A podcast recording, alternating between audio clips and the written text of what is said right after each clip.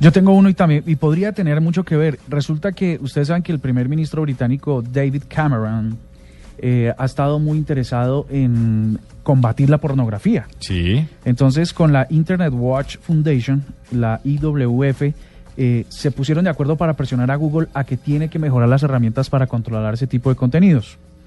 Y pues resulta que Google les hizo caso. Van a, van a hacer un... ¿En mo- serio? va- están, están trabajando en un proyecto que a través de unos vectores pueda anticipar cualquier publicación de contenido de pornografía infantil, inclusive en tiempo real.